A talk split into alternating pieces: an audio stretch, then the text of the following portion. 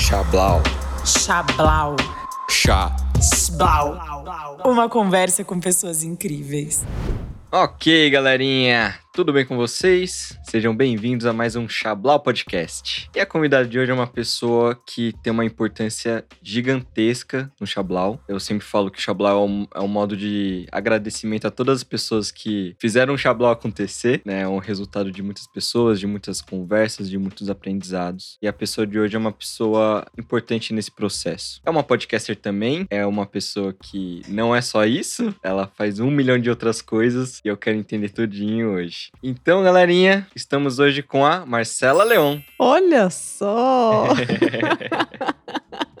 que honra, que honra. Eu que vi você lá pequenininho. Pegou no colo. Obrigada É, pelo convite, Léo. Ah, eu que agradeço. Gente, pra quem escutou o episódio com o Marcos Davi e até com o Vande, né, o pessoal lá de Santa Rita, eu falo de um workshop que eu participei lá no Rectal, um evento de tecnologia que tem lá. E eu fiz um workshop sobre podcasts, que foi com a Marcela e com a Sheili. Uhum. Né? E, e foi a partir desse workshop que a gente falou, nossa, assim, eu acho que foi, foi a- a- o primeiro contato que eu tive com as ferramentas para fazer um podcast. né? Eu já escuto podcast há quase 10 anos, mas acho que aquele podcast a gente falou, nossa, e eu fiz com a Maíra, que é uma pessoa que trabalhava comigo, e aí a gente começou a fazer podcasts. Que tem o Chablau e tem outros. Né, da, da Coexiste, né, que é a empresa que eu trabalho hoje. Então, muito obrigado. Ai, que legal, que legal. Quando o Marcos Davi comentou. Ai, Marcela, o Léo, ele tem um podcast, ele fez workshop com você e com a Sheili, não sei o quê. Eu falei, nossa, que legal, com certeza, eu quero participar. Fala um pouquinho então pra galera ir te conhecendo. Sei que você faz um milhão de outras coisas, né? Mas basicamente com o que você trabalha, como é o seu estilo de vida hoje. Com o que que eu trabalho? Essa já é uma, uma pergunta complexa. Olha lá, começamos bem. Mas para simplificar, eu gosto de dizer que eu sou comunicóloga. Quando você precisa preencher um formulário, né, desses que não dá para explicar, tem que ser uma palavra lá numa lista que você escolhe, eu coloco comunicóloga, porque eu descobri que existe Uhum. essa profissão. Porque eu trabalho com comunicação, né? No final das Caraca. contas, eu trabalho com comunicação. Metade do Sim. trabalho hoje é podcast, e aí produção, locução, criação, Uhum. tudo. E metade das outras coisas que eu faço Uhum. tá no universo de UX, de experiência com o Que usuário. legal. No final do dia, eu tô trabalhando com pessoas e com histórias e comportamento, enfim, em todas essas vertentes, assim. Então, pra mim, tá tudo conectado, sabe? Uhum. E fala um pouquinho do seu podcast, que é um podcast muito legal, É, o gente. baseado em fatos surreais. Pois é. Ele nasceu lá em 2016 e veio de um desejo, Uhum. assim. Eu comecei a consumir bastante podcast em 2015 e eu tinha Uhum. conversas muito legais, muito legais, com dois amigos que a gente sentava para bater papo todo sábado e tomar um café. Uhum. E eram umas conversas muito legais. É, muito legais. A gente ficava umas três, quatro horas conversando, às vezes rabiscava umas coisas. Era muito legal. Caraca. Era muito legal. E eu falava assim: a gente precisa gravar isso. Porque isso é muito legal, a gente precisa compartilhar isso, isso é muito legal. E aí consegui, encorajei Uhum. e lancei o primeiro podcast que chama Mindfuck. Olha lá. Que era uma conversa, era uma conversa, era um, era um mesa cast tradicional, né? Uma conversa ali com é, cinco, quatro, cinco Uhum. pessoas, seis pessoas, variava. Foi a minha primeira experiência. E Uhum. quando eu comecei a fazer podcast, tinha pouquíssima oferta de conteúdo para mulher. Pouquíssimo, pouquíssimo, pouquíssimo, assim. E aí eu falei, pô, eu quero fazer um conteúdo para mulher, né? Feito por mulher e a questão das histórias, assim. Então, que sempre para mim foi muito marcante, né? Histórias que eu vivi, coisas que eu passei e tal. Uhum. E aí nasceu o Baseado em Fatos Reais junto com, com, com quando eu conheci a Sheili. Porque a gente se conheceu fazendo o podcast, assim. Que Porque a legal. gente se encontrou num evento Uhum. e aí eu falei da ideia que eu tinha e a gente Uhum. sentou juntas com outras mulheres e aí a gente chegou nesse formato e começou a fazer e de repente virou o que virou, assim, hoje esse podcast. Nossa! né? A gente é, conta histórias de outras mulheres em primeira pessoa Ele chama baseado em fatos reais porque ele é baseado em histórias que são surreais para essas mulheres, a gente carinhosamente chama de heroínas. Sim. Sim. E são histórias Heroínas. de todos os tipos, assim. Tem histórias de romance, claro. Tem histórias de sacanagem, tem histórias de trabalho, Uhum. tem história de viagem, amizade, paranormal, tudo que você pode imaginar. Tudo, Uhum. tudo que acontece na vida de uma mulher, né? Sim, sim. Eu escutei um recente sobre bullying. Uma Uhum. mulher que sofreu bullying, ela era bem criancinha. Da Falei, professora "Caraca, e dos assim, coleguinhas. E você é. fica ali escutando. Exato, exato. É um episódio muito emocionante, assim. Eu acho muito legal esse podcast. Eu acho que eu- a primeira vez que eu entrei em contato, que foi na, nesse workshop, eu falei, caraca, que ideia incrível. Eu sempre acreditei muito nisso, né? Podcast, né, hoje tá muito hypado, né? Uhum. Esses- o flow da vida, podpah, que eu acho mó legal também. Mas é sobre ideias, né? Sobre... Vamos falar sobre fotografia. Daí tem É um podcast só incrível, sobre né? fotografia. E eu olhei a ideia assim, nossa, é muito legal, é muito emocionante. Recomendo, gente. É, é muito legal. Agora eu tô falando de podcast como um todo, né? Que a ge- a gente achar um podcast sobre qualquer coisa. Eu lembro até que, com certeza, a gente deu esse exemplo no workshop dos podcasts que existem sobre o Nicolas Cage. E não é só um. Existem três ou Caraca! quatro. Eu acho que são dois em inglês, um em francês e um em português. um deles tem a participação do próprio Nicolas Cage. pessoa, né? E são podcasts completamente dedicados a falar sobre a carreira dele. Assim, é só sobre ele. Os filmes que ele participou. Tipo, você encontra podcast sobre qualquer coisa, né? É uma Uhum. coisa. É, é um, é um universo incrível, incrível, Nossa, incrível. Exato. E no caso, quando o que me chama atenção, assim, o que eu gosto, e é por isso que eu, que eu uso as histórias como fio condutor, é exatamente conhecer as pessoas, conhecer as experiências delas, é, suas histórias. E eu, e eu acho. Uhum. Ah, é fantástico, né? As pessoas são, são uma coisa incrível, né? Você entrevista pessoas, então você sabe.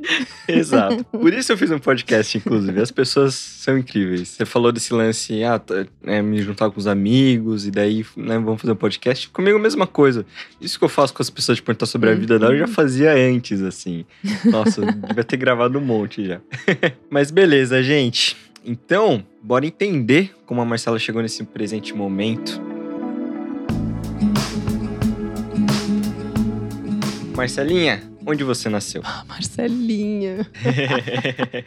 Tô lembrando da minha cara que eu tava procurando fotos pra você. Eu nasci numa cidade chamada Juiz de Fora. Olha lá. Então, eu, eu costumo dizer que eu sou carioca do Brejo, porque Juiz de Fora fica no sul de Minas, a duas horas do Rio. Todo o resto de Minas, principalmente BH, Uhum. costuma dizer que a gente queria ser carioca, tipo carioca wannabe, assim. Hum. E que, inclusive, a moda em Juiz de Fora, o jeito de falar, por isso que tem esse porquê, assim, é mais carioca do que mineiro, né? Porque o mineiro é uma Hum. coisa mais assim e tal. Então, eu nasci em Juiz de Fora, mas não morei em Juiz de Fora. Mas a minha família toda mora lá, minhas tias, primas, eu passava férias em Juiz de Fora. Aí eu mudei pra Curitiba quando eu tinha um ano de idade. Caraca, super novinho. Morei lá até os oito anos e depois pra, vim pra São Paulo, onde estou desde então. Uma Uhum, mistura uhum. de sotaques, né? em Curitiba, assim, quais, quais são suas primeiras lembranças ali? De é, na sua casa, com seus amiguinhos, como que é? Pois é, né? Quando você falou que tem essa questão de, da primeira lembrança, eu fiquei pensando em várias coisas, assim. E eu tenho flashes, assim, desse prédio que eu morava, que era um prédio antigo, de três andares, que todas as Uhum. crianças do prédio se conheciam e a gente brincava muito nas escadas do Uhum. prédio, assim. Cada andar era a nossa casinha e a gente brincava de casinha, tinha os amiguinhos e tal, não sei o Uhum. quê. Mas uma coisa que eu lembro bastante foi Uhum. de quando eu ganhei meu skate, que eu tinha 5 anos de idade. Caraca! nossa! E eu achava o máximo demais, meu que demais. skate azul, que tinha uma caveira nele, era muito bonito. Nossa, achava muito. Achava, eu achava que eu era muito radical, né? Uma menina Uhum. de 5 anos andando de skate. É muito bom, né? Ter essa lembrança se você é criança, né? E qualquer presente que você ganha é muito legal, assim. Sim. Ainda mais quando é brinquedo. Quando é meia, né, a gente não, não liga tanto. A gente liga só quando vira adulto, que a gente precisa, né? Precisa de meia e não quer comprar, né? Exato. Que demais. Então você lembra desse É, momento com o é. skate. Que legal. Bastante. E, e lembro que brincava muito no prédio, legal. que, tinha um parquinho, que a gente balançava. Eu adoro balanço. Até hoje eu brinco de balanço. Se eu encontrar um balanço no caminho, eu vou balançar. Eu tenho provas disso. Faço questão. É, Para o carro, balançar. desce do Aí eu- ônibus. Eu, eu, cheguei a ter, durante a pandemia, um balanço no meu quarto. Eu pus um balanço no meu quarto. É, onde eu sentava para tomar Caraca. sol. Eu instalei um balanço no meu quarto. E só não Uhum. instalei depois que eu mudei de casa, porque o, o empreiteiro dessa casa aqui me desencorajou, disse que não ia aguentar o balanço. Mas eu acho que ele tava me enrolando, Oh. entendeu? Eu acho que dá Uhum. conta, eu ainda posso pendurar meu balanço aqui também. Olha lá. E, e- e por quê? Por que você gosta, assim? O que você sente quando você Ai, tá é uma balanço, sensação assim? deliciosa do vento no rosto, né? Uhum. E aquela coisa do, do ir e vir. Ai, eu acho, eu acho incrível, eu acho muito gostoso, muito gostoso. eu tenho medo de altura, né? Mas eu adoro vento na cara. E eu tinha uma brincadeira de balançar e tentar pular do balanço com ele em movimento. Quando ele tava lá no alto, você pular. Olha É, lá, quando, meio tipo, que ele- quando ele vai lá rampar, pra frente, você tá no mais alto, você pula pra fora do balanço, né? Pois é. Assim. Pois Caraca, é, mas o balanço tem medo de ah, altura- é pequenininho, não é? Eu só descobri que eu tinha medo de altura mais velha. Enfim, Sim. não- não- quando eu era criança eu não sabia. E o que mais você gostava de brincar, assim, criancinha? Agora vem a parte triste da história. Hello, darkness, my old friend. Brincadeira que eu me lembro, eu me lembro muito de brincar nesse prédio e depois aqui em São Paulo, quando eu mudei pra cá, eu tinha uma corda de 10 metros e a gente descia com a corda no pátio Caraca. do prédio onde eu morava e batia a corda para aquela turmada de Uhum. criança, assim. E era, é uma das coisas que eu, que eu lembro de mais Nossa. gostar, assim, que era aquela coisa de entrar na corda e pular a corda e sair com outras pessoas. Enfim, tinha as músicas que a gente fazia e tal. Adorava, adorava pular corda, adorava, adorava. Era muita brincadeira de rua, Uhum. assim, né? De pega-pega na rua, descer a rua. Hum. Eu morei depois numa rua sem saída, descer o final da rua, o morro de papelão, sabe? Nossa, que delícia. sim, sim. É, brincar de amarelinha. Tipo, era muita brincadeira de rua, assim. É isso que eu me lembro. É, é. As clássicas, né? E cadê a parte triste? Não entendi. Ah, não, é que eu, eu omiti. Ai, ok. Falei, não vou contar, não vou contar. Na verdade, assim, eu fui filha única até os cinco anos de idade, quando nasceu meu primeiro irmão, primeiro de quatro. Eu sou a mais Uhum. velha de cinco. Então chegou uma hora que eu parei de brincar e, e virei mãe também, né? E passei a cuidar dos meus irmãos, assim. Então. por isso que eu. Por isso que. Entendi. E perdi todos os meus Entendi, brinquedos, né? Porque eles quebraram. Oh. que situação. Não, enfim, não, não, não, não, tem a ver com isso, mas é, o que eu lembro de criança eram essas, essas brincadeiras, assim, com muito movimento, na rua. E como que era. Você tem lembranças assim de. é, sabe aquele momento entre uma brincadeira e outra? Você tá ali pulando corda e daqui a pouco vai ali pular amarelinha. Ou você tá esperando ali a turminha terminar de brincar pra, chegar a sua vez. Você lembra assim o que você ficava pensando? Nossa. Assim? Você pensava. Profundo isso, né? O que você pensava Quero saber. entre uma brincadeira e outra? Isso é bem profundo, né? Até porque, nessa altura da vida agora, né? Muitos anos depois, nem as minhas células são mais as mesmas de quando eu era criança, né? Que a gente sabe que troca. É verdade. troca tudo. Troca, tudo, troca tudo. É, mas uma coisa Sim. que eu acho que é uma coisa que ainda penso até hoje, assim, eu ficava me perguntando sobre coisas. é, Nossa, por que, que essa planta é verde? Por que, que a gente faz isso desse jeito? Uhum. Né? Qual que é o motivo do céu ter estrelas? Tipo, perguntas assim para tentar entender as Uhum. coisas, né? Por que, que as pessoas andam de ônibus, sei lá, coisas diversas, assim. Eu, eu, eu sou muito curiosa, então eu sempre estava tentando entender as coisas, Uhum. assim. Acho que era isso que passava pela minha cabeça entre uma Que brincadeira e legal, outra. que legal. e comidinhas, assim, o que você gostava de comer quando você era criança? Aquela comida de infância. Ai, meu Deus. Quando, quando, quando pergunta comida, É. eu lembro de uma situação muito engraçada que eu era enlouquecida com algodão doce. É. Eu adoro algodão doce até hoje. E não é uma coisa que você Caraca. consegue fazer em casa, né? É verdade, tem que ter a maquininha. Mas eu inventei que eu ia fazer algodão doce em casa e eu pegava algodão e banhava o algodão em água com açúcar e ficava chupando algodão com açúcar.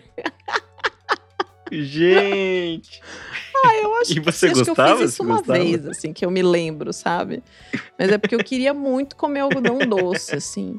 Agora, comidas específicas de criança, assim, eu acho que a coisa mais marcante era o pão frito, que aqui em São Paulo a gente chama de pão na chapa, né? Mas lá em Minas as minhas tias chamavam de pão frito, Hum, que a gente faz, que a minha tia fazia no café da manhã Uhum. pra mim e pra minha prima, que regula idade comigo, e a gente comia pão frito assistindo desenho na TV, sabe? Tipo, uma coisa super simples, né? Ah. que delícia. Sim? E que desenhos vocês assistiam? Nossa, tanta coisa, tanta coisa, pica-pau. Eu lembro um pouco mais velha já do Animaniacs, assim, outros, outros desenhos assim, mas eu assisti muito Smurfs, eu assisti... Ai, tinha um desenho, é muito difícil de encontrar, mas chamava, acho que Turma, do, Turma da Pesada, Turma do Barulho, que era, era um desenho de uma Aham. turma jovenzinha que andava de carro Uhum. e, e tinha os- as coisas meio adolescente. E aí eu era criança, passava esse desenho e, e Caverna do Dragão, né? Caverna do Dragão e Thundercats. Nossa, como eu amava. Oh. Amava Thundercats. Amava, amava, amava. Que legal, É, que é. legal.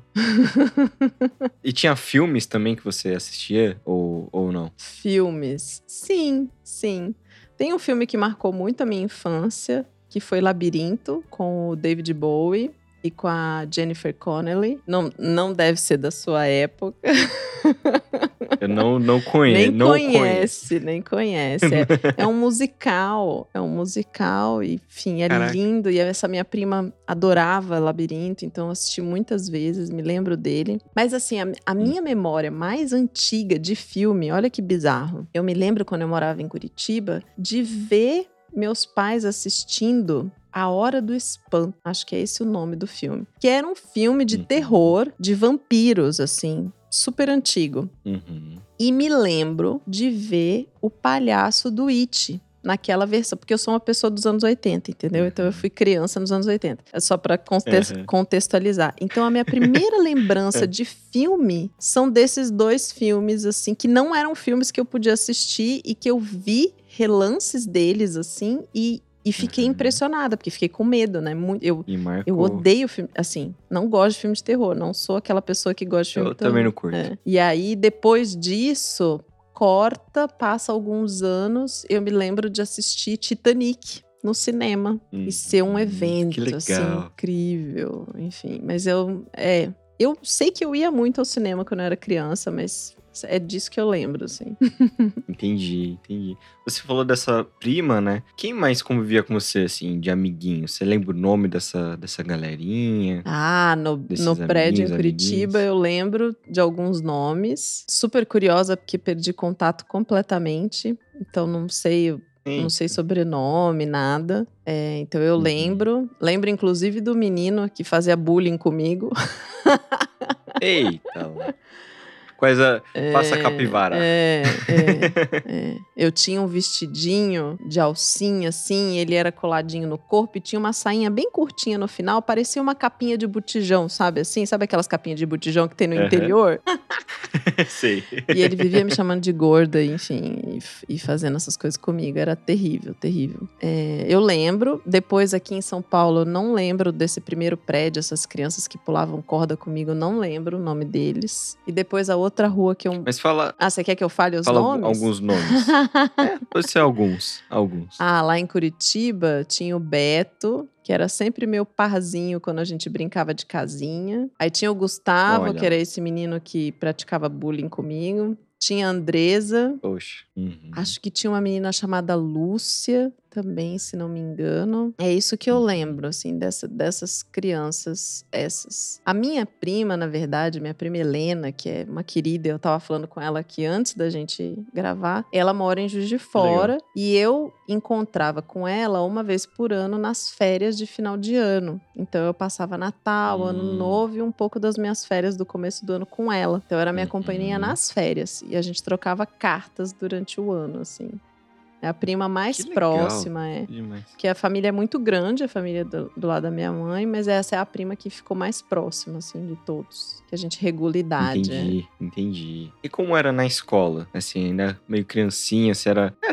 Ela criança, me- pré-adolescente, ali, 10 anos, 12, 13. Essa época, assim, você era uma criança mais arteira na escola, mais focada ali na aula? Como que era? Não, não era arteira, não. Não chegava a ser uma CDF, mas eu era Uhum. tranquila, assim, na sala de aula. Eu era meio Hermione, assim, porque eu, eu participava, levantava a mão, sabe? Queria responder. Então, eu ficava no, no- eu ficava num meio, assim, porque eu não era da turma da bagunça, que não gostava de mim, e os, e os CDFs também não gostavam de mim, assim, né? Porque era aquela que Aham. interagia, assim, enfim.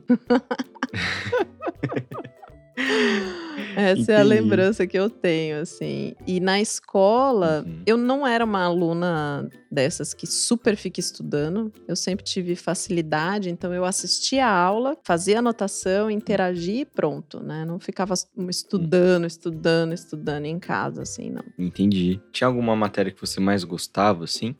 Na escola, cara, não. Eu sempre fui boa na área de humanas. Portu- Mas eu também fui boa em Uhum. matemática durante muito tempo. No Olha no lá. cursinho, eu adorei estudar química. Assim, é que eu fiz, Caraca. eu fiz metade do meu estudo em colégio particular, assim, metade até o final da quarta série, que hoje é quinto ano, né? E depois, a partir da quinta série, o colegial, eu fiz em colégio público.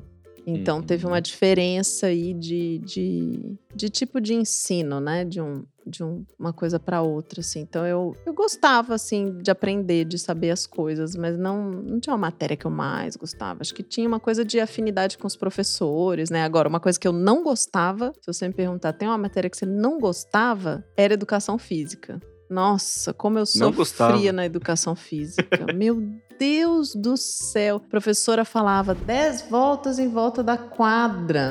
E eu morria. tipo, eu começava a correr, eu queria me jogar no chão de desespero. Correr pra Caraca. mim era uma coisa horrível, horrível. Eu fui conseguir correr na minha vida com tranquilidade, assim, porque eu me desafiei pra isso, É. depois dos 30 anos, cara. Depois dos 30 anos, é. Caraca. Sempre odiei, odiei, odiei, odiei. E na- nas aulas que era de esporte, eu tenho uma lembrança muito forte, assim, de na quinta série, quando a professora só dava aula de vôlei pra gente, de eu nunca ser Uhum. escondi- escolhida pelas meninas. Então eu sempre ficava Caraca, por último. Porque você não. Porque Mas era porque você já não gostava ou porque, porque elas todas faziam vôlei fora, então já sabiam jogar, então eu não sabia jogar direito, aí você erra, o povo cai matando em cima. Então eu não tive nem oportunidade de aprender, sabe? Eu até cheguei na época a fazer vôlei no clube pra tentar aprender e tal, mas eu me dava bem mesmo era no karatê, assim, foi fazendo karatê que eu Caraca. que eu me dava melhor, assim, é. Tipo, esportes coletivos eu não nunca foi minha praia, não. O karatê você fazia em academia à parte ou. No ou clube no também, no clube, é. A gente tinha um tinha essas coisas, né, de ser sócio de clube, aí faz esporte no clube, então eu fiz Uhum. fiz karatê, fiz vôlei, cheguei a fazer natação, fiz algumas coisas assim esporádicas, esporádicas, mas o karatê foi o que eu Entendi. Fiquei mais tempo, assim. Eu cheguei, era faixa branca, amarela, vermelha e laranja, se não me engano. Eu fui até a faixa laranja, seis meses pra cada uma. Que legal, É, que legal. é. Por que você parou? Cara, sabe que eu não lembro? Não lembro por que, que eu parei. Só, Parei, não lembro por quê. só parou. Só Entendi. parei. Ok.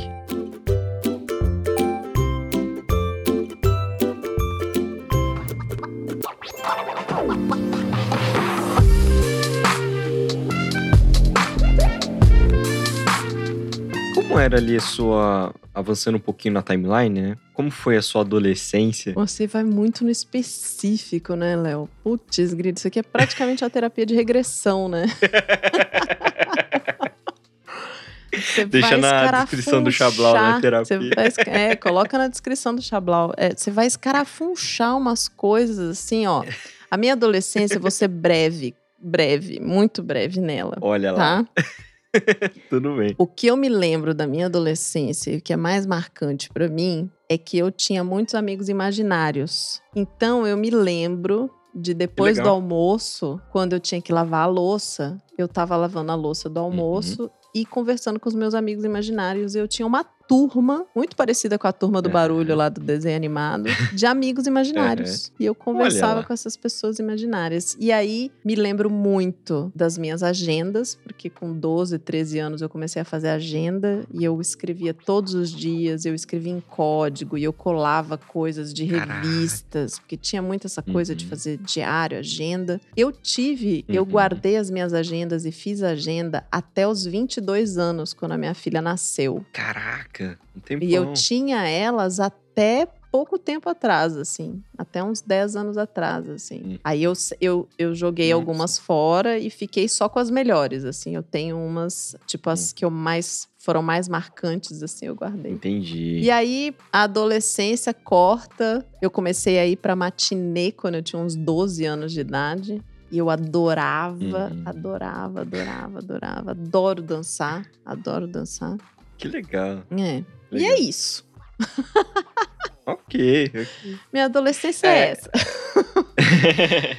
Era matinê de domingo e os amigos imaginários Uhum. durante a semana e só. Muito bom. E é, aproveitando, né, que você gosta de dançar, que tipo de música você gostava, que você gosta Nossa, hoje de dançar, de impossível. impo- Léo, a minha arroba na internet é tudo que cabe aqui. Olha Já por aí, dá pra você sacar que é muito difícil. É muito difícil eu te falar.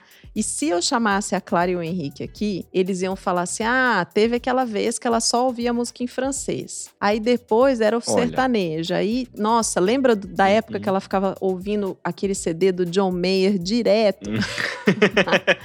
Então, assim, eu sou muito eclética. Eu ouço Uhum. todo tipo de música. Na minha adolescência, eu ouvia rádio e eu ficava com Uhum. fita cassete pra gravar as músicas que eu gostava que tocavam no rádio. Uhum. E eu era né, fanzaça você- de Guns N' Roses. Tipo, eu era apaixonada pelo Axel Rose. Eu tinha pôster dele no meu quarto de shortinho branco. Ai, meu Deus.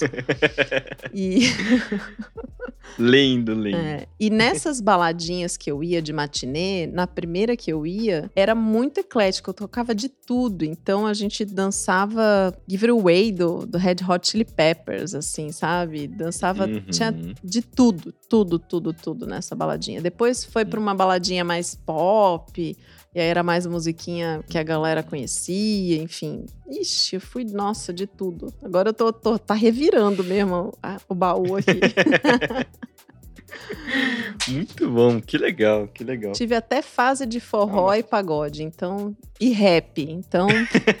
ah, e show de hardcore. Já fui em show de hardcore também. Caraca, sua playlist ali do Spotify, sua retrospectiva do ano é, uma é bagunça. insana, é insana. é. Se bem que depois que eu comecei a ouvir Eu- podcast, eu passei a ouvir menos música, né? Então Sim, sim, sim. mudou Eu drasticamente meu, meu Spotify de 2019 pra cá. Justo. Eu fiquei com uma pergunta na cabeça que você falou que você morava num lugar, foi pra Curitiba, depois pra São Paulo, né? Você lembra assim como que foi a mudança de Curitiba pra São Paulo? Você tem lembranças dessa mudança, o que você pensou, se você queria ou piscou já tava em São Paulo? Não tenho nada específico de querer ou não querer. Uhum. É, nem me lembro muito de como foi a despedida. OK. E aí, em São Hum. Paulo, a gente primeiro morou num, num prédio durante um tempo, acho que uns dois anos, três anos talvez. E depois a gente mudou para uma casa numa rua sem saída, que eu morei lá Uhum. dos 12 até os 18 anos. Ah, assim. um então eu cresci, é, fiquei nessa rua bastante tempo. OK. E como que foi ali o momento no terceiro ano, ali, aquele momento terminando o colégio, tenho que decidir ali o que eu vou fazer da vida. Você já sabia, assim, que você queria de profissão? Foi tranquilo? Como que foi? Alguém sabe? Alguém termina. Eu, eu gosto de conhecer essas pessoas que chegam no terceiro ano do colégio sabem o que querem e vão prestar vestibular sabendo o que querem. Não. Ó, pior que tem, tem umas pessoas que passam por aqui. Eu gravei recentemente com o Vini Almeida, médico. Daí, né, tem, tem que saber cedo, né, Pra começar a estudar ali na oitava série. É, é, é. Cara, não Mas sabia, entendo, entendo. não tinha a menor ideia. Nunca tinha pensado sobre isso na minha vida. E veio Uhum. como uma coisa assim: meu pai falou: não, você tem que passar no vestibular. No segundo, na metade Uhum. do segundo ano, ele. No final do segundo ano, ele já me fez fazer FUVEST, prova do Mackenzie, essas coisas, para ver como é que era. E eu fiz o terceiro colegial junto com o cursinho. Eu estudava no colégio de Aham. manhã, à tarde fazia cursinho e à noite eu ficava estudando em casa, até 11 horas da noite. Caraca. Eu não sabia, eu, eu passei metade do ano sem saber o que eu ia fazer, Uhum. é, não tinha a menor ideia. E não era, um- não era um, um objetivo meu, Hum. era uma coisa imposta, assim, que eu sentia que era imposta pelo meu pai. Então, que eu até discutia, assim, do tipo, eu nem sei o que eu quero fazer, como você quer que eu me dedique para uma coisa que não fui eu que escolhi, né? Não consigo, não sei o que é. Qual é a motivação que eu vou ter, né? E ele dizia: não, você tem que estudar para passar na USP, no curso que você quiser. Mas na USP, né? Na USP, é. Então você tem que estudar para passar na prova. E Eu, aí, para mim foi um negócio meio sem sentido. Quando eu tava no cursinho, eu comecei pensando, ah, vou fazer letras, porque eu gostava de ler, enfim, curiosa, tal, não sei o quê. E depois, no meio do Uhum. cursinho, eu mudei para história, porque eu tive um coordenador Caraca. no cursinho que falou do curso para mim e tal, não sei o quê. Aí eu mudei. Mas não era, não foi nada assim, nossa, é razão de existir, assim. Tanto é que eu fiz cursinho, entrei em história. Durante o curso de história, eu fiz estágio na USP de helpdesk. Uhum. No Centro de Computação? Eletrônica. Os- eu ajudava os professores e alunos a acessar a internet de escada, configurar e-mail. Ah. é, é, em tecnologia, tipo, Entendi. nada a ver. Nada a ver. Caraca. É, Aham. Nada a ver. No meio do curso, eu fiz é, várias aulas de canto, cantei no coral na USP. Que legal. É, matéria mesmo, tá lá no meu currículo, que eu passei com nove em canto coral na ECA. Caraca. Aí que você começou a entender voz, porque eu lembro que no workshop que, que eu fiz com vocês, vocês falam muito de voz e preparar pro podcast. Tem alguma relação? Olha, talvez tenha. Porque eu sempre quis trabalhar Ah. com voz, né? Eu gostava muito. Eu, Uhum. eu, eu até tentei aprender instrumento quando eu era mais nova, mas não tive muita paciência.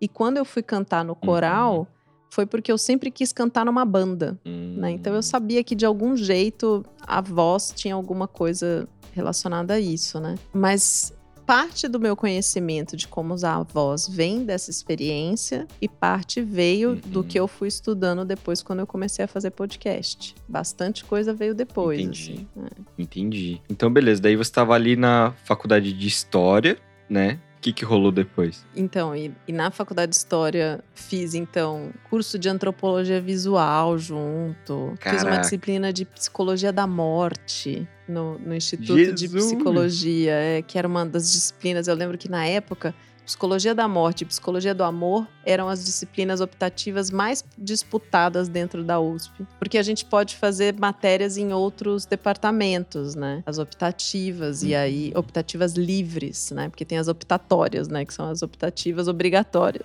Que aí se não- você tem que fazer no seu mesmo. E aí eu lembro de que eu fiz essa, fiz canto coral. E aí no canto coral, eh, ao mesmo tempo eu fui cantar numa banda. Uhum. Então eu realizei meu sonho de cantar numa banda. É muito louca, Como que foi isso, inclusive. assim? Que é, banda é, foi essa? é. Porque eu fui cantar num coral porque um amigo meu, que era meu amigo de escola, que foi fazer geografia na Aham. USP, e que tem uma banda de punk rock, inclusive até hoje. Eu tava conversando com ele, falando com ele que eu gostava muito e que eu tinha vontade de cantar e tal. E ele falou assim: Uhum. Cara, vai fazer um. Por que você não entra num desses corais da USP? E eu vou te apresentar pro meu Uhum. amigo que ele quer fazer uma banda com um vocal feminino. E foi assim. Que legal. É.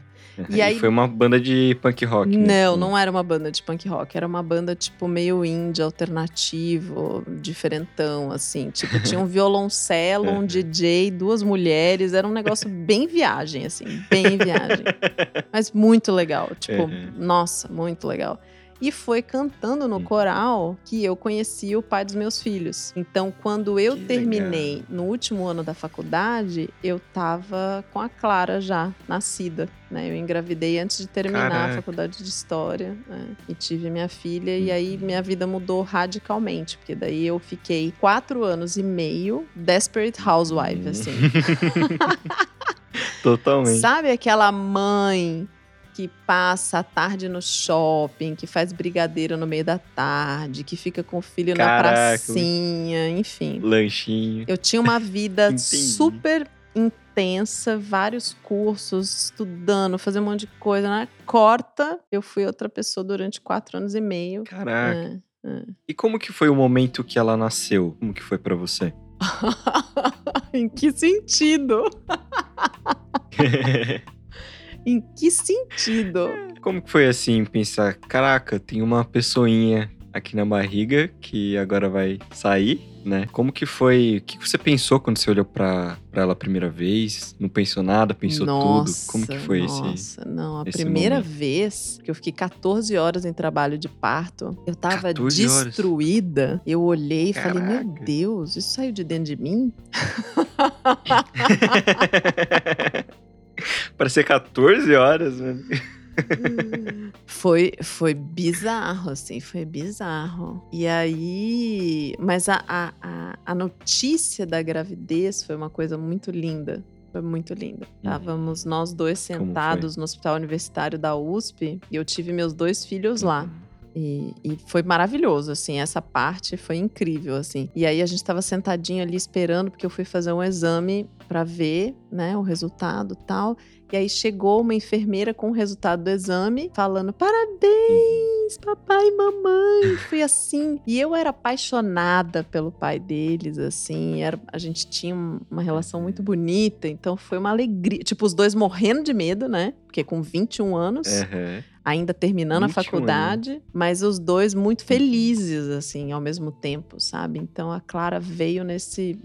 Assim, ela foi muito esperada, muito querida, muito amada, desde a barriga, assim, sabe? Mas é um choque. Entendi. Na hora que sai, é tipo, Uhum. opa!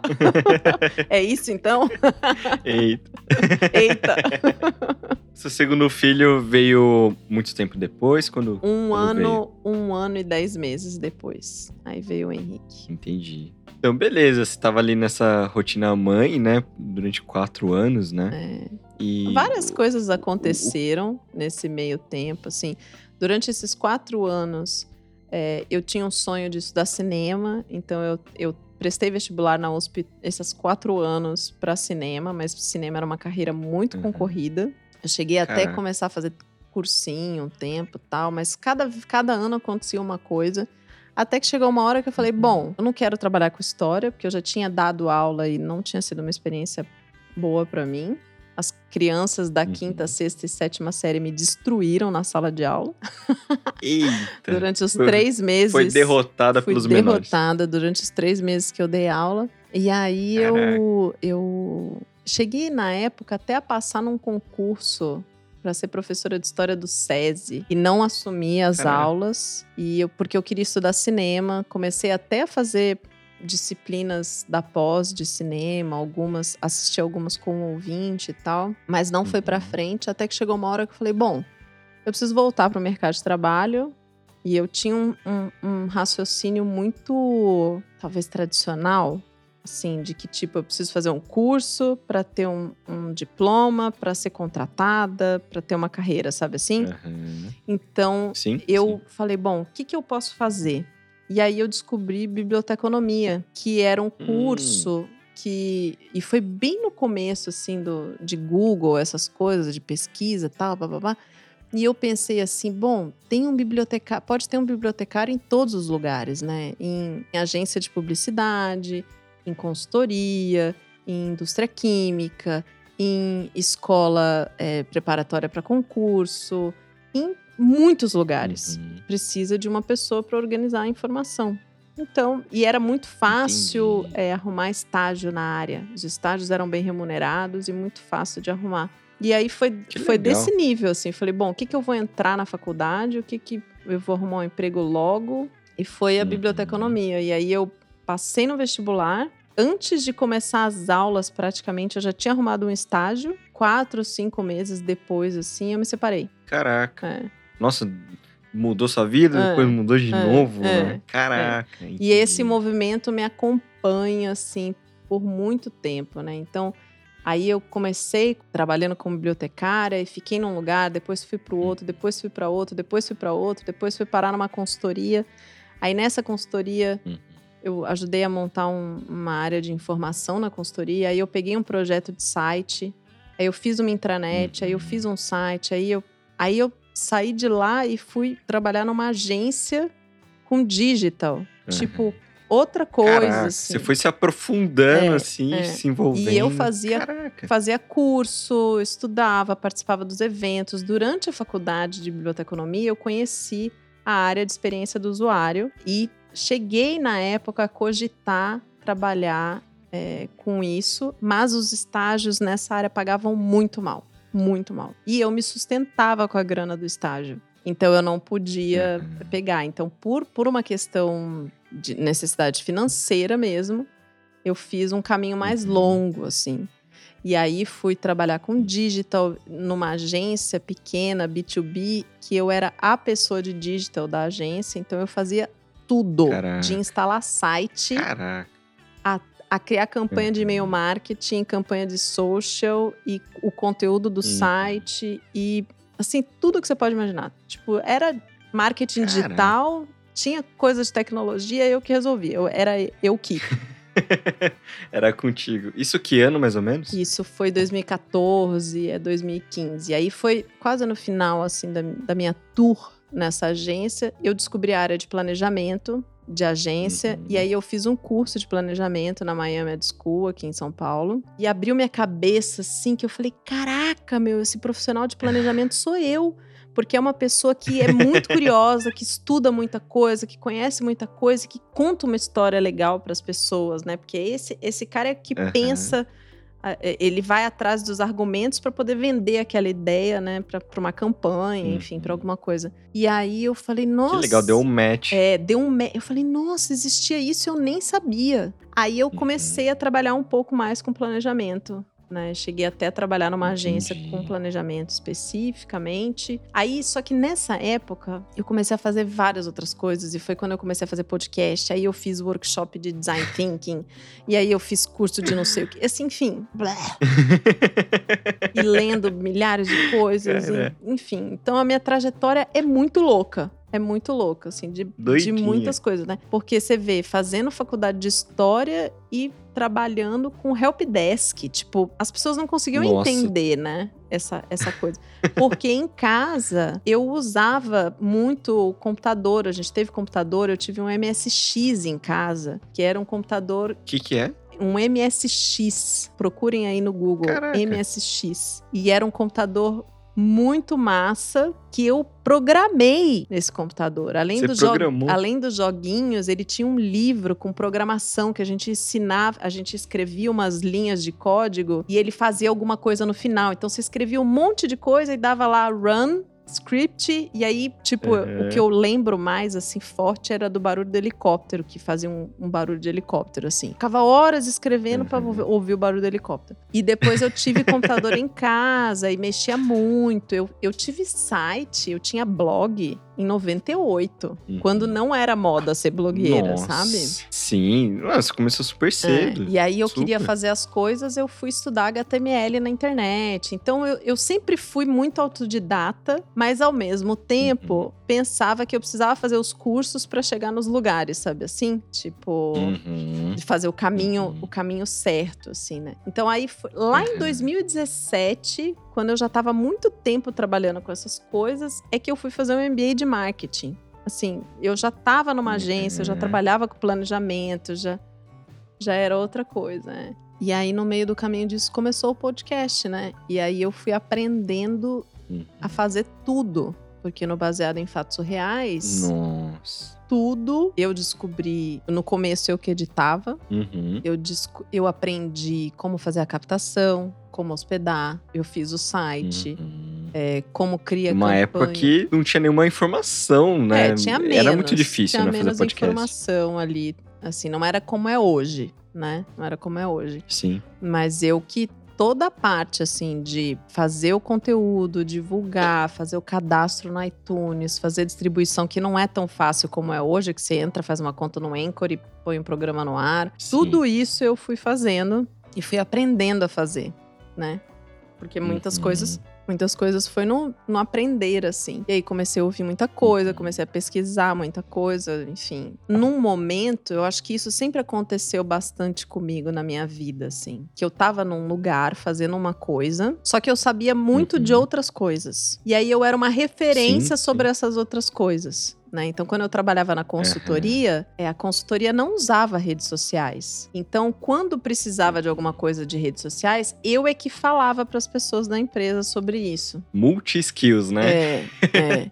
Isso que dá estudar um monte de coisa É, diferente. E aí, com o podcast, foi mais ou menos isso que aconteceu, porque depois de um ano que, eu, Uhum. que a gente estava fazendo baseado em fatos reais, a gente. Eu, eu fui convidada, depois de uma festa de, de um ano do baseado em fatos reais, a gente fez eu- um evento, porque eu queria mostrar para as pessoas como é que fazia podcast pra, e para e as mulheres. Como as mulheres não estavam escutando podcast, elas precisavam ouvir. Então a gente começou a fazer no Facebook algumas transmissões ao vivo Hum. da gravação para as histórias chegarem nas Uhum. mulheres. E quando fez um ano de podcast, a gente fez uma roda de histórias presencial num Uhum. bar, onde as mulheres foram, algumas pessoas, né? Enfim, era- não era tanta gente assim.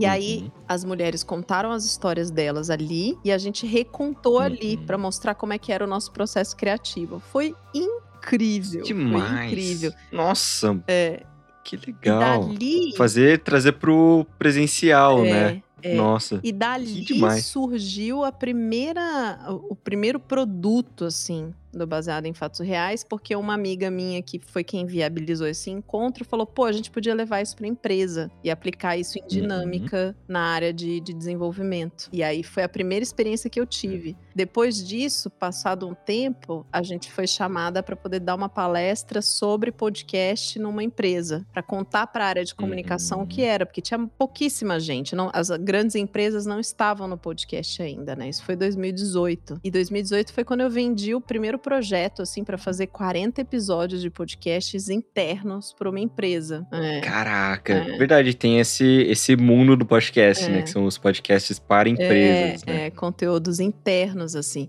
Então, por essa minha Uhum. proximidade com o mundo corporativo, com essas pessoas que eu estava conectada, enfim, a Sheili também foi para aí que a gente foi e começou a Uhum. fazer. Enfim, em 2019, que foi quando você fez o, o workshop no Hackathon, a gente já tinha feito o PEF. Né, o Festival PEF aqui em São Paulo. É, já tinha, eu já tinha participado do Cidade do Futuro também, que foi um evento aqui em São Paulo. Enfim, estava super Sim, conectada sim. com, com várias coisas aqui. E nessa época, ao mesmo tempo, eu comecei a participar como voluntária de um evento de criatividade em São Paulo. É um evento global que chama Creative Mornings. E cada cidade. E tem, tem mais de 200 hoje, deve ser mais de 220 cidades no mundo. Eu comecei a participar do Creative Mornings ao mesmo tempo que eu comecei a fazer podcast. Foi tipo ps, ali junto, 2015 e 2016. Aham. E eu- a minha amiga que fazia parte da. Porque é um evento voluntário. A minha amiga que era voluntária, Uhum. que fazia a organização do evento, ela- eu fazia pão de fermentação natural naquela época. Eu criei o, Uhum. o levain em casa. Ah, é, outro, é um parênteses gigante.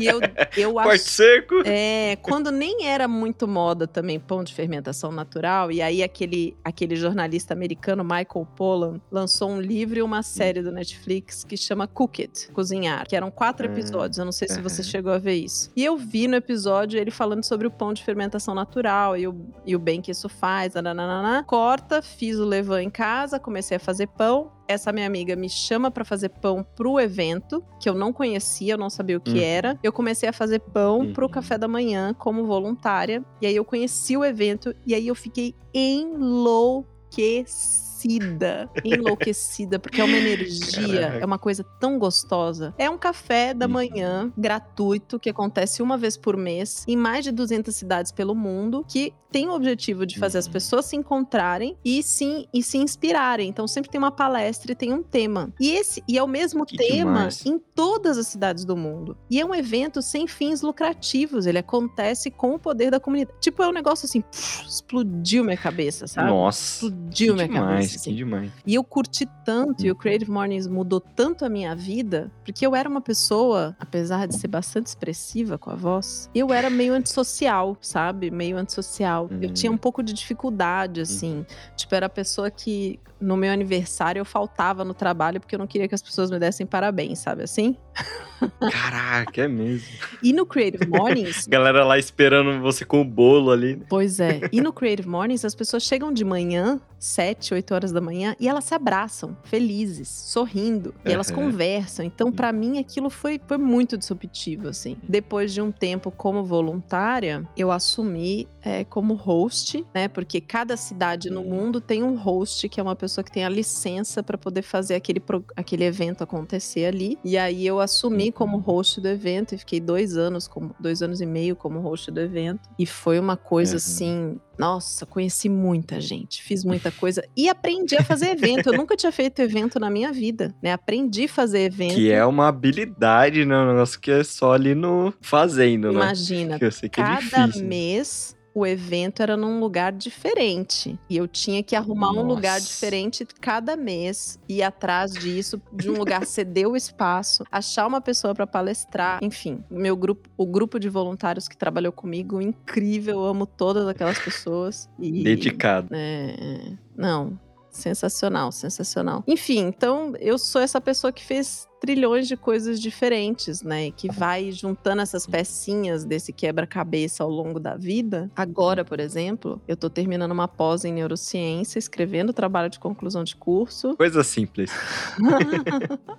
e comecei uma outra Do pão ao pós, neurônio, né? é, e come- e comecei uma outra pós em psicologia junguiana, é, que vai dois anos pra frente aí que eu tô amando. Pra você entender o meu nível de curiosidade assim como eu fico encantada eu tenho uma disciplina que você tem que entender porque a neurociência ela vai da célula do micro pro macro que é o comportamento né? O que eu gosto da neurociência o que eu entendo é a neurociência comportamental que é aquela que estuda memórias o que, que a gente faz em grupo essas coisas né? Enfim. Mas Uhum. tem o micro você tem que entender ali no nível celular né? De como é que funciona como é que o nosso Uhum. cérebro recebe as informações do, do mundo, né? E passa pelos nossos sentidos para o nosso corpo. E aí eu me lembro, quando eu estava estudando isso na primeira disciplina, que foi agosto do ano passado, foi um curso que eu fiz, é um curso de um ano, uma especialização. E eu comecei a aprender como é que a gente escuta. E é um processo que chama mecano, Uhum. Mecanotransdução. Agora até esqueci o nome, acho que é mecanotransdução. É um nome difícil. É um nome difícil, mas o que, que significa? Que a gente transforma energia mecânica, que são as ondas sonoras, Uhum.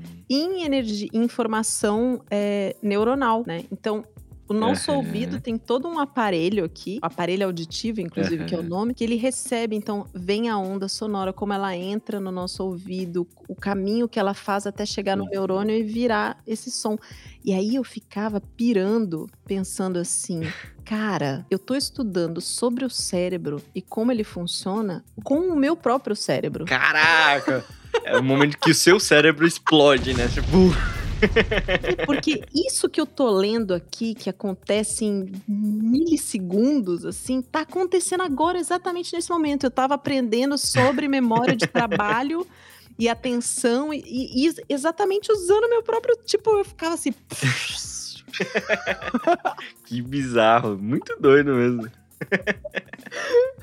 Eu vi um meme uma vez, assim, que era. Um meme, assim, uma tirinha, assim, que era. Você já parou pra pensar que o seu cérebro é o único órgão que se autonominou como. Se auto deu nome, assim, sabe? Se auto denominou cérebro. Falei, caralho, é verdade. Meu pulmão não fez isso. Exato, exato. É muito louco. E assim, o quanto a gente sabe pouco. Assim, a neurociência é uma ciência Uhum. muito nova, muito nova. Assim, é Uhum. agora, porque a gente tem aí é, ressonância magnética, enfim, eletroencefalograma, essas coisas, a gente está conseguindo entender um pouco mais, mas essa é uma ciência super nova, tem muita coisa que a gente não sabe. Então é uma coisa fantástica, assim, fantástica, fantástica. E é bizarro porque a gente sabe muito pouco, mas o pouco que a gente sabe já ajuda demais, né? Tem um- Exato. Tem um canal que eu acompanho sobre neurociência que é o Neurovox, não sei se você aham. conhece. Que é um canal muito legal e eu vi um vídeo só sobre alimentação. Só sobre os alimentos que são bons pro seu cérebro e, o, e que não. E só, né, o pouco que se sabe sobre isso já, nossa, já ajuda muito, já né? Já muda muita coisa no nosso muito. comportamento. É, muda. Ah, é incrível, é incrível. Esses dias eu tava, tava pensando, né? na- Eu queria de verdade que uma amiga minha me perguntou assim: quais são os cinco lugares no mundo que você gostaria de conhecer por ordem de importância? Eu listei lá alguns lugares, né? Comecei com a Noruega, que eu fiz um trabalho de geografia no primeiro ano do colegial sobre a Noruega. Foi no colegial? Eu não lembro mais se foi no colegial, se foi na- no, no ensino fundamental. E eu aprendi sobre os fiordes. E eu nunca vi um fiord ao vivo. E eu falei, meu, eu preciso ir na Noruega, ver o sol da meia-noite, preciso ver a aurora boreal, preciso ver os fiordes, preciso ir na Noruega. O que, que é um fjord? Ah! Hora de ensinar. Eu, eu não vou saber falar como os geólogos sabem falar, mas é tipo assim: a Terra, por conta do mar, faz um- uma grande rachadura, assim. Então são uns, uns penhascos enormes e que embaixo tem Aham. mar, né? Então acontece na costa, assim. Então Caraca. lá tem. São coisas lindíssimas de ver, assim. E um jeito que eu faço hoje para ir para Noruega é que você pode entrar no YouTube Uhum. e tem uma galera que é maquinista de trem lá na Noruega Ah, e que transmite, fica 24 horas por dia transmitindo as sério? viagens. Então você anda no meio daquele lugar, daquele país incrível. Caraca, que bizarro. Agora eu quero ir pra lá. Agora é a minha prioridade número Eu um. vou te mandar o link para você ver esses vídeos que é hipnotizante. E Por assim, favor. eu não consegui só assistir os vídeos, eu fui assistir o vídeo e aí eu pegava e olhava no mapa no meu celular Uhum. por onde aquele trem tava passando para eu poder entender aquele, tipo, eu- é esse nível de curiosidade com as coisas, entendeu? Que vai se desdobrando assim. Uhum. Enfim, Nossa, aposto que quando você for pra lá, você vai estar lá, alguém vai, vai te perguntar onde fica a rua Rangers? Daí você vai Ali, falar ali, ó, é, segunda direita, capaz, capaz. já é uma nativa, né? Esse é o nível. Então, tava falando da Noruega, porque essa minha amiga perguntou para onde eu gostaria de ir. Aí eu falei esses cinco lugares, mas aí eu falei, cara, de verdade, eu queria poder colocar uma mochila nas costas e conhecer cada pedacinho desse planeta, sabe?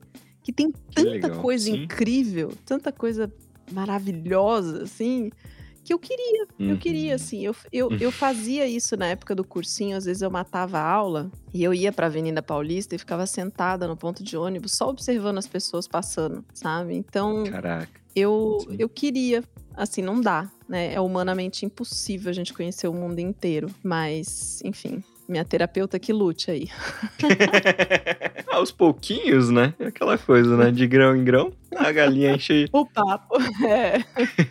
que tem muita coisa incrível nesse mundo, né? E eu acho que é por isso que eu amo a internet. Sim. Porque a internet diminuiu as distâncias, né? Eu lembro que um- uma das coisas que eu lembro da minha adolescência dessa relação com o computador foi de quando tinha o Mirk, de eu conversar com uma moça que estava do outro lado do planeta, na Ásia, em algum lugar. É que eu não lembro detalhes das coisas, assim, mas eu conversava com uma Sim, moça que estava na Ásia, em inglês, né? E eu sempre achei isso fantástico, assim, fantástico, fantástico. É bizarro. Essa semana eu só tava jogando xadrez com um cara da Suíça. Olha.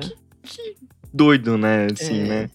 E eu você falou de viagens, de internet. Eu, eu lembrei agora, a primeira vez que eu entrei no Google Earth, eu tinha um computador de aqueles de mesa, da, Aham, positivo, sei lá. E na época não tinha Street View como é hoje. aham. Antes era tipo. Eram umas bolinhas localizadas, assim. Eu falei, que, que bolinha é essa? Entro numa bolinha, entro na rua. Eu falei, caraca, eu tô numa rua em outro país. Eu falei, caraca. É. Daí eu fiquei procurando as bolinhas. É. Hoje tem, né, todas as ruas, basicamente, né? É, hoje a gente, quando eu fui alugar a casa que eu moro hoje, a gente passou na frente e depois entrou no Google e foi ver o telhado e o fundo da casa, qual era o tamanho da casa, onde ficava. Foi ver se tem uma infiltração, cano quebrado.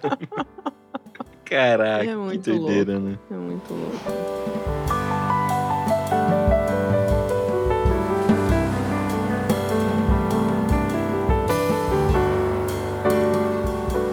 Ok. Meu amor, encaminhando agora pro final. Eu fiquei pensando assim, o Léo vai fazer um episódio de mais de uma hora comigo, mas tem tanta coisa assim pra conversar. Ixi. E ah, aí, tem? ó, tava, aqui, tava só aquecendo. Tava só aquecendo. Muito bom. Tem alguma coisa importante que você lembrou e quer falar? Ainda dá tempo, sem, sem problema.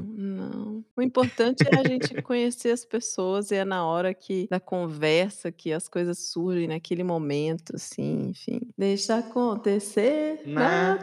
Naturalmente. Vai tocar o resto do dia pra essa pessoa, Uhum. pra gente. Bom, Marcelinha, considerando tudo que você falou aqui é, hoje, considerando tudo que você não falou, né? Não cabe tudo em um episódio. Considerando a sua prima, quando você era lá criancinha, considerando seus momentos difíceis, seus momentos mais complicados e considerando seus momentos mais felizes, seus filhos, considerando sua profissão, tudo que você tem aprendido, tudo que você aprendeu e tudo que você vai aprender. Considerando as pessoas hoje no mundo. O que você quer falar pro mundo? Hum, que eu quero falar pro mundo. Você sabe que eu acho que eu, eu falo pro mundo?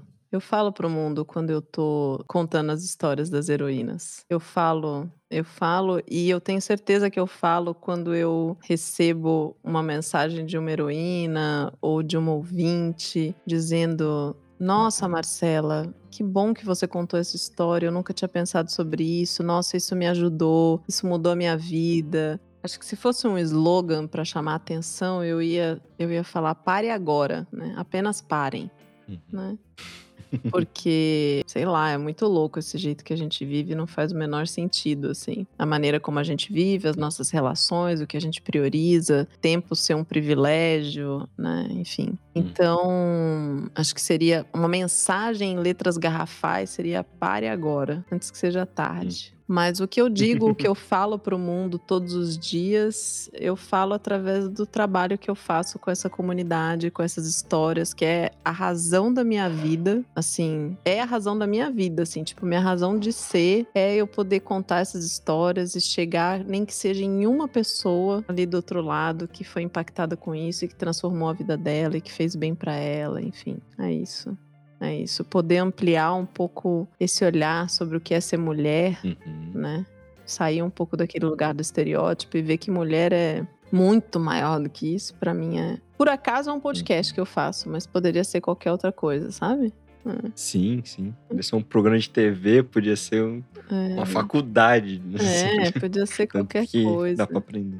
O que, o que tem sido nos últimos meses mais interessante tem sido as rodas de conversa que a gente tem feito no Zoom, junto com os apoiadores, faço encontro com eles e a gente tem feito roda de histórias, onde a gente conta as nossas histórias ali um pro outro e conversa e fala sobre. É sensacional. Que Sensacional. demais. É. Que demais. É. Marcela, obrigado por ter entregue aqui sua vida, tudo que, Tudo que coube aqui, tudo que coube. a minha vida, a minha vida, Léo, é muito ampla. Ó, Eu entreguei um recorte da minha vida aqui, é um teaser. um teaser, foi tudo que coube aqui. Mas é impossível, impossível trazer uma vida num, de qualquer pessoa, né? De qualquer pessoa. Uhum. Num episódio. Até livro, né? Mas é, fica a dica aí, escrever um livro, hein? Marcela, Vida de Marcela Leão. Não, vou escrever, vou escrever um livro, vou escrever um livro, mas sobre as histórias que eu conto e as pessoas que contaram as histórias e as pessoas que ouviram e não. Que legal! Esse é meu projeto aí Que pro legal. próximo ano. Olha lá. obrigado, obrigado mesmo. Obrigado por, por esse trampo maravilhoso que você tem feito, né? Tanto no podcast quanto né, nas todas as outras atividades que eu, com certeza você faz com muita dedicação. Obrigado mesmo. Imagina, Léo, obrigada a você. Acho que o maior presente foi saber que você tá aqui fazendo esse podcast depois de ter passado pelo workshop. é, é muito legal, muito legal mesmo, assim, essa, essa sensação de saber que tem, tem uma partícula minha aqui nessa, nisso que você faz, sabe? Com certeza, tá no DNA do Chablau. Inclusive, o título do workshop era podcast como conexão emocional, alguma coisa assim? Exatamente. Tem tudo a ver. É. Bom, Marcela, a gente já falou né, do seu podcast, mas como as pessoas podem te encontrar? Como as pessoas podem conhecer o seu podcast? Como que é? www. Hoje em dia nem precisa mais do www, né? mas é bfsurreais.com.br. Tem um site, lá tem Uhum. todos os links. Em todas as plataformas o podcast está como arroba bfsurreais, no YouTube, no Instagram, no Twitter. Não temos Facebook mais. Olha lá, É, abandonou. Tá tudo lá, tá tudo lá no Instagram, no site, enfim. Você pode pedir até pra Alexa tocar o baseado em fatos reais que ela toca. E aí, quer falar Perfeito. comigo, pode mandar um e-mail pro bfsurreais.gmail.com e ali é o melhor jeito de me encontrar. Melhor jeito. Show. Dali se abre Boa. um mundo. Que demais, que demais. E galerinha, vão lá no Instagram do Chablau, arroba Chablau Podcast. Lá vão ter umas fotos da vida da Marcela, fotos dela criancinha, momentos importantes da vida dela. E tudo que vocês querem falar sobre esse episódio, tudo que vocês sentiram, vão lá no Instagram do Chablau, comentem na fotinha da Marcela lá, vão concentrar os comentários lá. E uma maneira de ajudar o Chablau é divulgando, né? Mande para as pessoas que você goste, para seus amigos, suas amigas apoie o Chablau. Todos os links estão aqui na descrição do Baseado em Fatos Surreais também. apoia.se barra Chablau, é isso? Exato. É, É, Dá um Chablau. Dá um barra. Dá um Chablau o nome da campanha. então é isso, galerinha. Chablau! Chablau! Aê!